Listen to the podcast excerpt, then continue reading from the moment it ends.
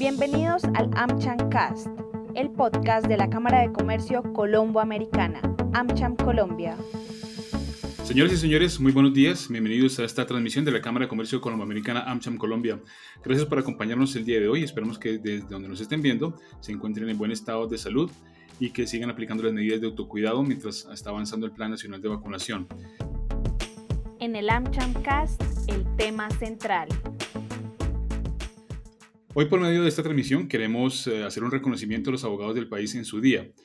En Colombia se está celebrando el Día del Abogado y en la Cámara de Comercio Colomboamericana AmCham Colombia contamos con más de 22 firmas de servicios legales y consultoría con equipos capacitados y de gran experiencia al servicio de los empresarios, a los, a los empresarios del país en diferentes temas. Eh, estamos hablando de derecho comercial, civil, negocios internacionales, propiedad intelectual, asesoría para inversionistas, impuestos, auditoría, en fin, un gran abanico de servicios legales disponible para todos ustedes. En la página web de AmCham Colombia, en www.amchamcolombia.co, podrán encontrar el listado detallado de estas firmas que están a su servicio para que ustedes puedan consultarlas en el momento que lo requieran. Y a todos los abogados, un saludo especial en este día.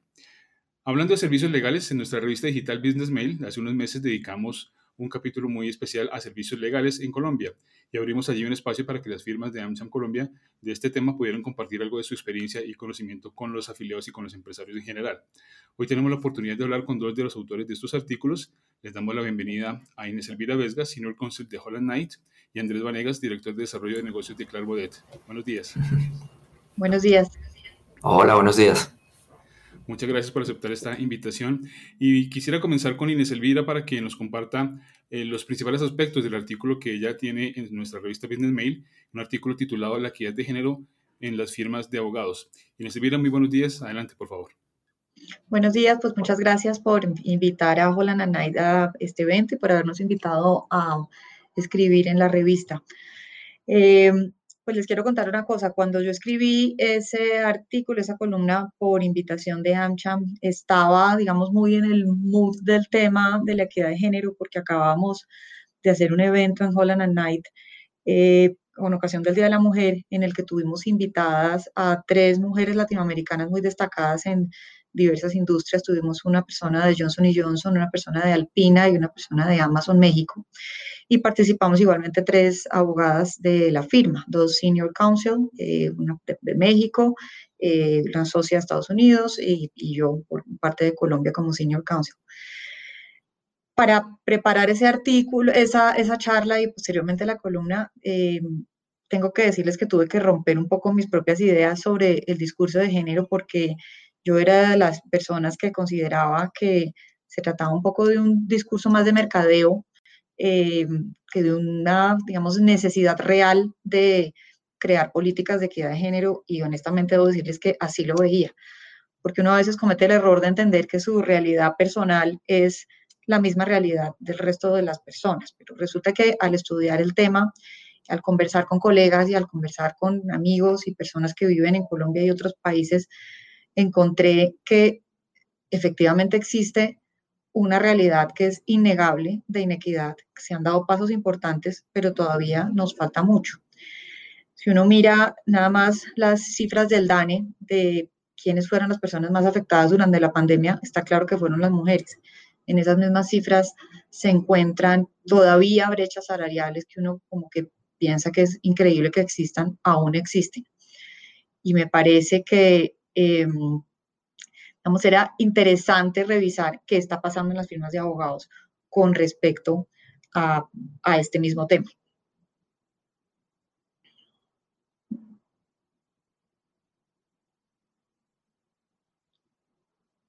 Bien, que quería, quería un poco profundizar eh, y preguntarte si consideras que existe una deuda histórica en las mujeres en el ámbito, en ámbitos eh, laborales. ¿Cómo, ¿Cómo, ven ustedes el panorama actual de la participación femenina eh, en las firmas de abogados en el país? No, definitivamente sí hay una deuda histórica, eh, pero se ha ido cerrando la brecha. Si tú miras el cambio en los porcentajes de composición en las firmas de abogados en los últimos años, pues hay una presencia mayoritaria femenina. También en las universidades, tú ves en las facultades de derecho, generalmente muchas, muchas más, no, pero digamos sí más mujeres que hombres. Em, sin embargo, las firmas siguen siendo manejadas mayoritariamente, predominantemente por hombres y en un alto porcentaje de firmas hay más eh, hombres socios que mujeres socias. Hay eh, una encuesta efectuada por la ANDI en el año 2018 en seguimiento a una que había hecho en el año 2012, que es bien interesante porque muestra cómo perciben los abogados y abogadas los temas de equidad de género al interior de sus firmas eh, y cómo están funcionando las firmas. Como les digo, esto es 2018, pero no debe haber pues una variación sustancial eh, en, lo, que muestra la encuesta y con seguridad que si ha cambiado algo ha sido para mejorar, porque esa fue la tendencia. Lo que ve uno en esas encuestas es que la gente identifica que hay un compromiso de la dirección por incluir políticas de equidad de género, que el ser mujer de ninguna manera constituye un impedimento para ser contratado por la firma, eh, que se han establecido políticas explícitas contra el acoso sexual y que no hay discriminación por áreas de práctica. ¿Qué significa? Que no, eh, no se prefiere a una mujer en una determinada área de práctica, sino que realmente existe un, un esquema meritocrático para elegir los equipos. Pero como igual se ve que la dirección de las firmas sigue estando en cabeza de hombres, se presenta una situación bien curiosa. Al preguntársele a hombres y a mujeres sobre igualdad de oportunidades en las firmas, uno encuentra que, por ejemplo, el 86% de los hombres tiene la percepción de que hay igualdad de género, mientras que solamente el 52% de las mujeres tiene esa misma percepción. Similares cifras da la pregunta sobre si hay igualdad de oportunidades para ser visible frente a los clientes o para hacer representación institucional de la firma o para dirigir equipos. La tendencia es que más del 80% de los hombres considera que sí hay igualdad de oportunidades y entre el 50 y el 60% de las mujeres solamente considera que sí lo hay. Entonces, digamos que eso atado a que la dirección sigue en cabeza de los hombres puede hacerlo uno pensar que posiblemente no haya eh, suficiente conciencia de equidad.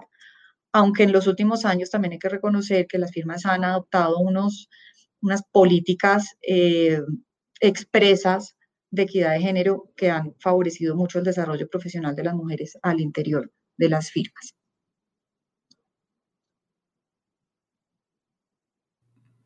Bien, eh, digamos, en, en, AMCHA hemos venido abordando este año eh, el tema de, equidad de género. Hicimos a, comienzos de este año una, una, cumbre sobre, sobre liderazgo femenino.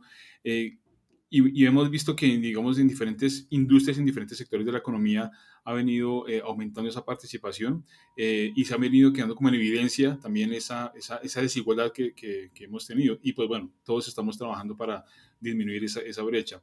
Eh, quisiera preguntarte, ¿por qué consideras que, son, que es necesario también reducir esta brecha, particularmente en las firmas de, de servicios legales o en las firmas de abogados? Pues mira, por muchas razones. Eh, la primera es por la deuda histórica que tú mencionabas.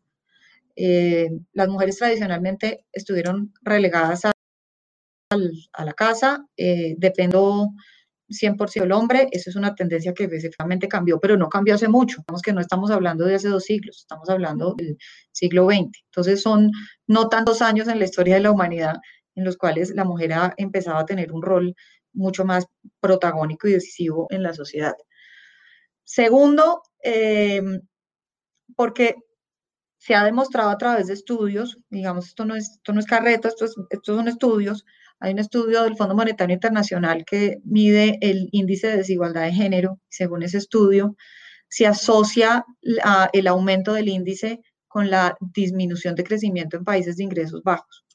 Igualmente hay estudios de compañías consultoras como McKinsey, por ejemplo, en que queda claro que en las empresas en, las que se incluyen mujeres en sus directorios se presenta mayor productividad.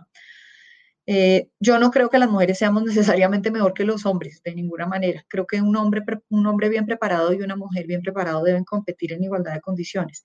Lo que sucede es que hay que tomar medidas explícitas para proteger a un género que ha estado de manera histórica relegado.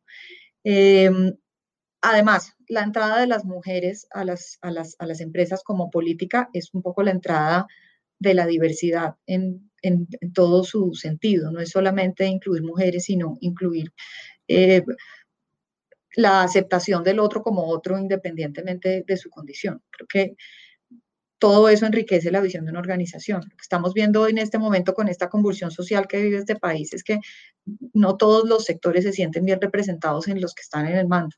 Y creo que el incluir mujeres en, en, la, dirección de las empresas y en la toma de decisiones de las organizaciones, pues ayuda a que las instituciones y las organizaciones se comuniquen de forma adecuada con la sociedad en general.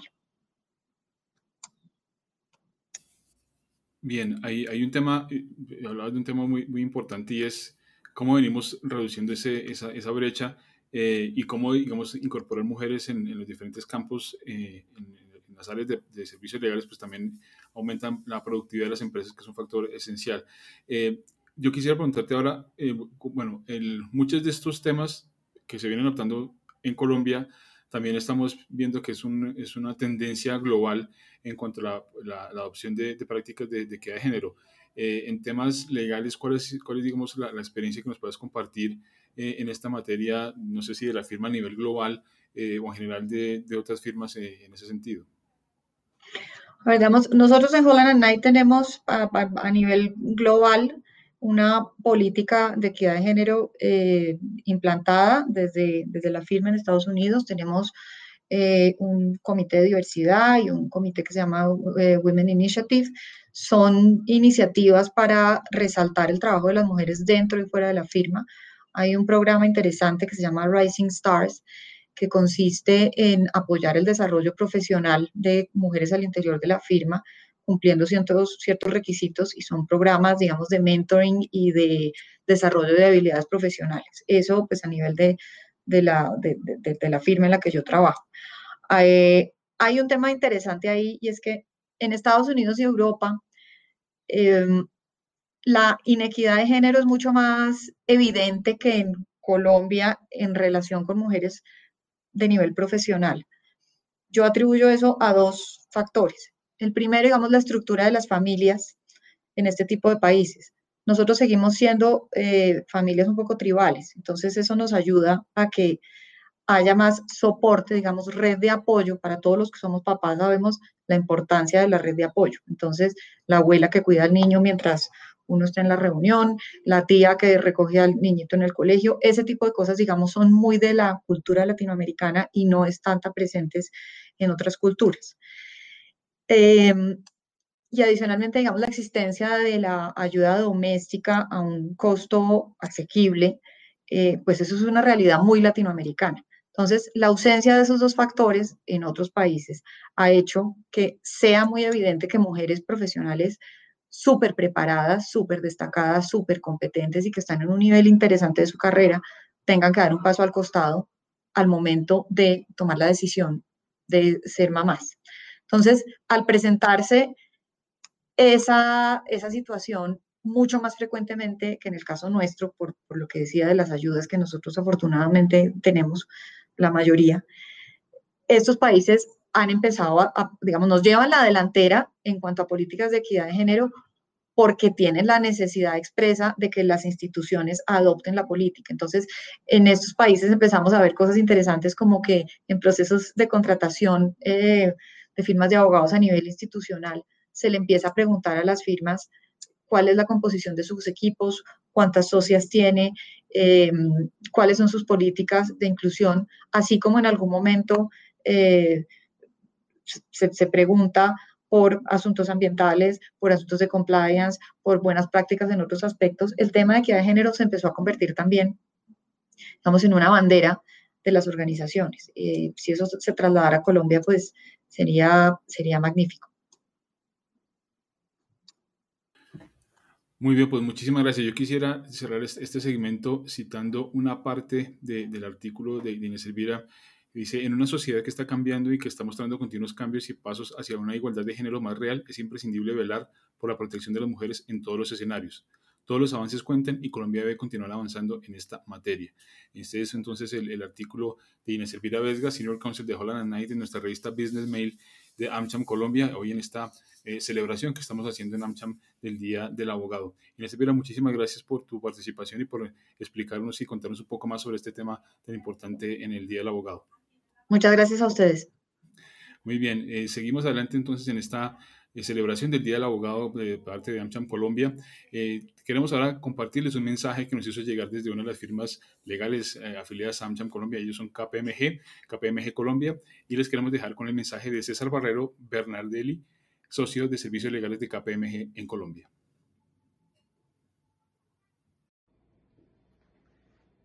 En algunos medios de prensa escrita he tenido la oportunidad de plantear que los procesos de recuperación económica, de reactivación de los negocios, de reactivación empresarial, son una especie de sinfonía que debería sonar en re mayor. Re mayor es la tonalidad de las piezas musicales vivaces, espirituosas, alegres.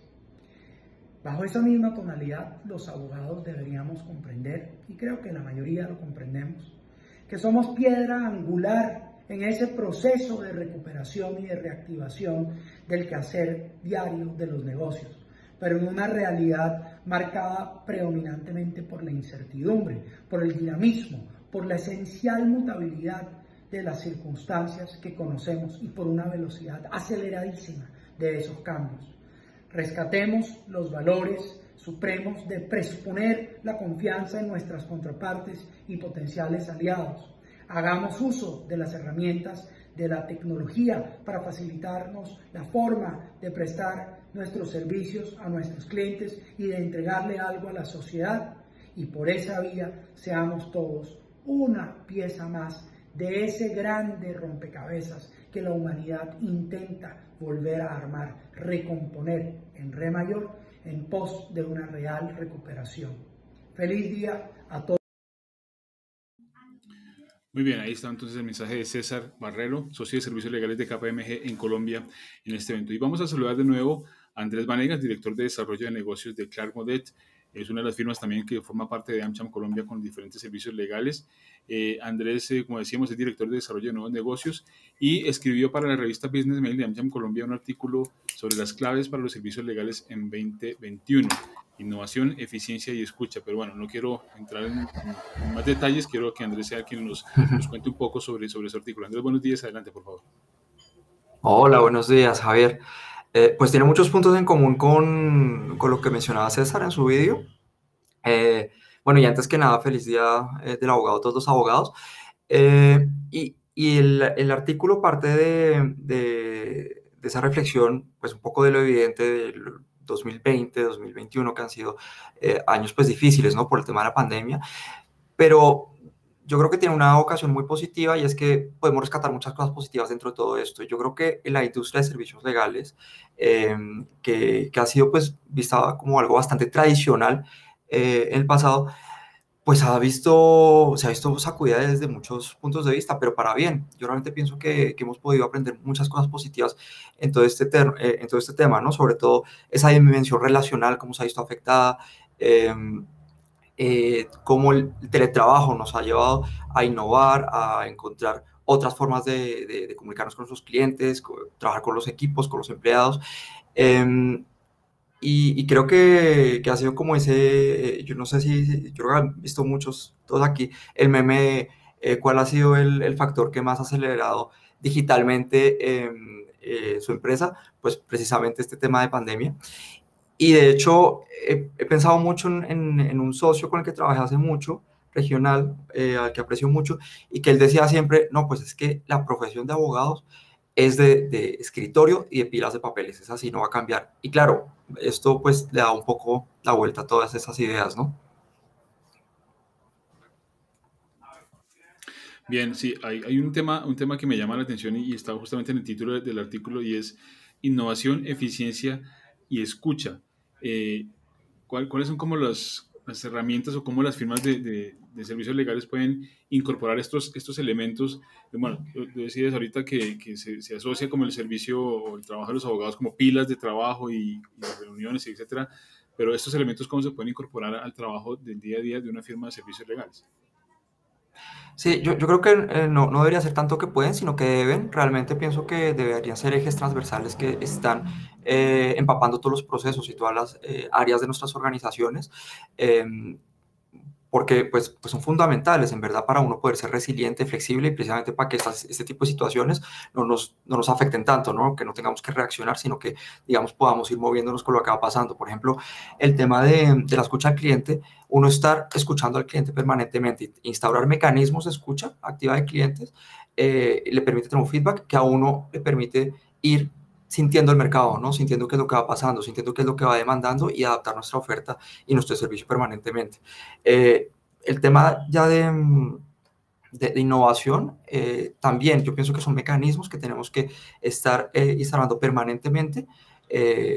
tal vez ni siquiera a veces son esfuerzos financieros grandes, a veces más de, de un liderazgo fuerte, de, dedicarle tiempo, de encontrar esos espacios y poner objetivos, ¿no? Y que se ejecute finalmente el pensar es muy bueno, eh, la ejecución también, y es al final la combinación de los dos que la que, la que hace que la realidad tenga un, enfoque. Eh, y esto nos permite llevar a muchas eficiencias, ¿no? encontrar soluciones nuevas que nos permitan generar valor al cliente, a nosotros mismos, a todo el ecosistema al que nosotros nos estamos eh, desempeñando y que impactamos. Y por eso pienso que es muy importante. Y el cómo es eso, es encontrar mecanismos que sean regulares, permanentes, con un liderazgo y con espacios bien organizados y con un, con un, objetivo. Hay una parte muy de prueba-error, sobre todo en los ejercicios de innovación. Por ejemplo, podemos sacar prototipos internos que puedan eh, mejorar la experiencia del cliente, eh, pero tienen que tener, digamos, ciertos eh, outputs que permitan ser ejecutados. Yo pienso que esa es la clave. Bien, hace un año, bueno, ya un poco más de un año, casi año y medio va a ser, empezó la pandemia, el mundo se, se, se puso, digamos, patas arriba, por decirlo coloquialmente. Eh, y todos entramos en unas fases de, incertidumbre y de adaptación, de cambios, de, no saber qué hacer. Eh, la famosa expresión de, reinventarse. En este caso, para las firmas legales, desde, la experiencia de ustedes y lo que han visto, eh, ¿qué significó eso? Eh, ¿cómo, ¿cómo, la pandemia obligó a que, a que las empresas de servicios legales tuvieran, no sé, adaptarse, mejorar, cambiar, fortalecer sus servicios? ¿Cómo lo han visto ustedes? Eh, pues yo pienso que hay dos, dos o sea, la, respuesta se puede dividir como en dos grandes eh, eh, ideas. Uno, yo creo que son los cambios más relacionados como en la forma en la que trabajamos, más desde un punto de vista físico, formal, y otro más en el tema de los negocios, en la, la demanda de, de, los clientes. Por un lado, en esos cambios que, que, vemos, pues obviamente el tema de la oficina, ¿no? La oficina tiene un elemento pues central en, en, en nuestra industria, ¿no? De hecho, el año pasado salió un artículo muy chévere en el Financial Times de que hablaba de eso, de cómo eh, los, los trophy offices eh, de, de, los grandes bufetes de abogados, por ejemplo, pues estaban cambiando su, su visión de, cómo, iba, cómo iba a ser a futuro, ¿no? Y ya estaban recortando, digamos, el 30%, 50% del espacio, pues porque obviamente eh, el, el, futuro tiende a ser algo más híbrido. pero la oficina también tiene, unas implicaciones muy diferentes, ¿no? En, la forma como estamos trabajando ahora, la relación con la que tenemos con nuestros equipos, cómo trabajamos. Y es verdad que, pues, por ejemplo, yo que trabajo en desarrollo de negocios, a mí me ha afectado mucho y, obviamente, pues, uno venía de esa dimensión muy relacional, presencial.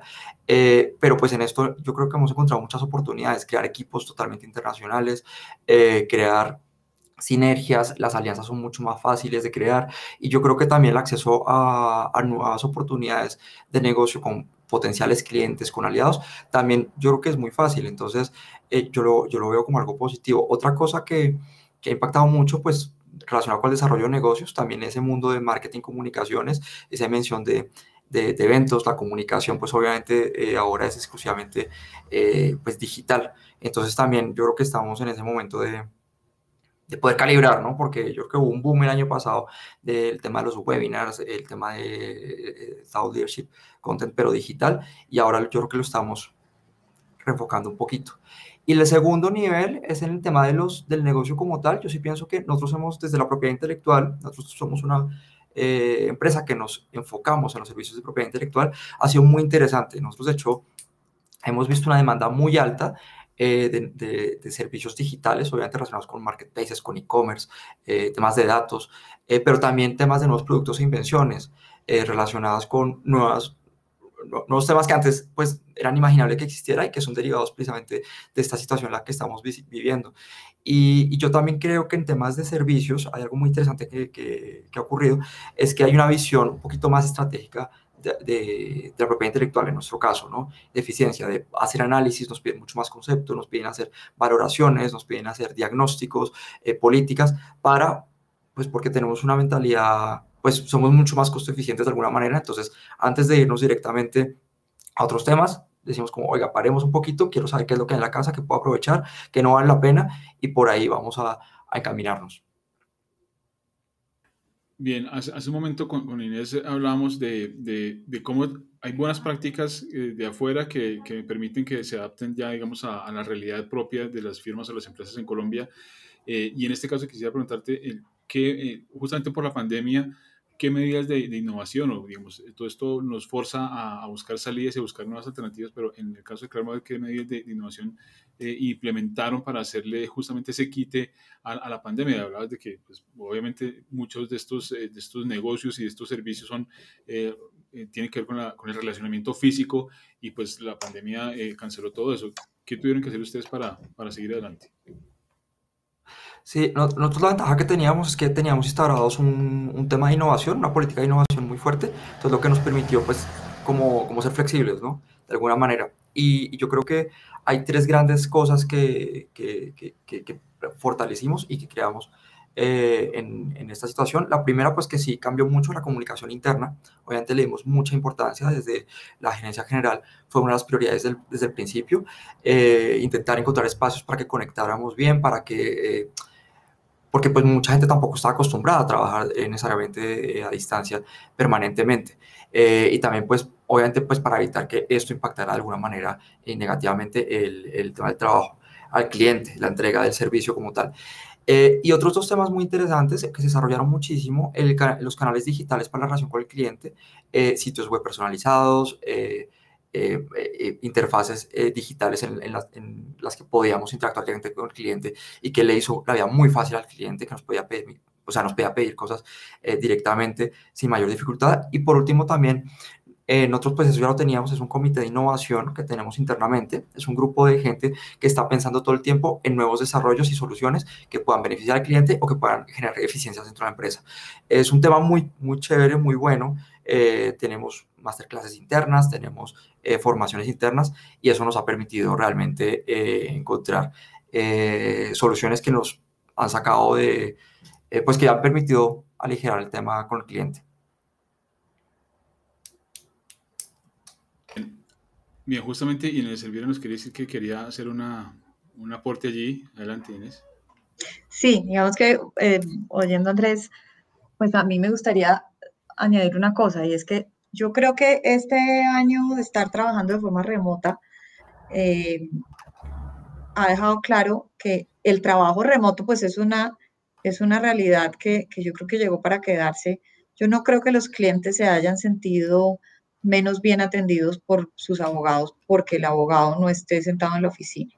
Les doy un ejemplo. Yo vine hoy a la oficina por primera vez desde marzo del año pasado estoy en este momento conversando con ustedes desde mi computador.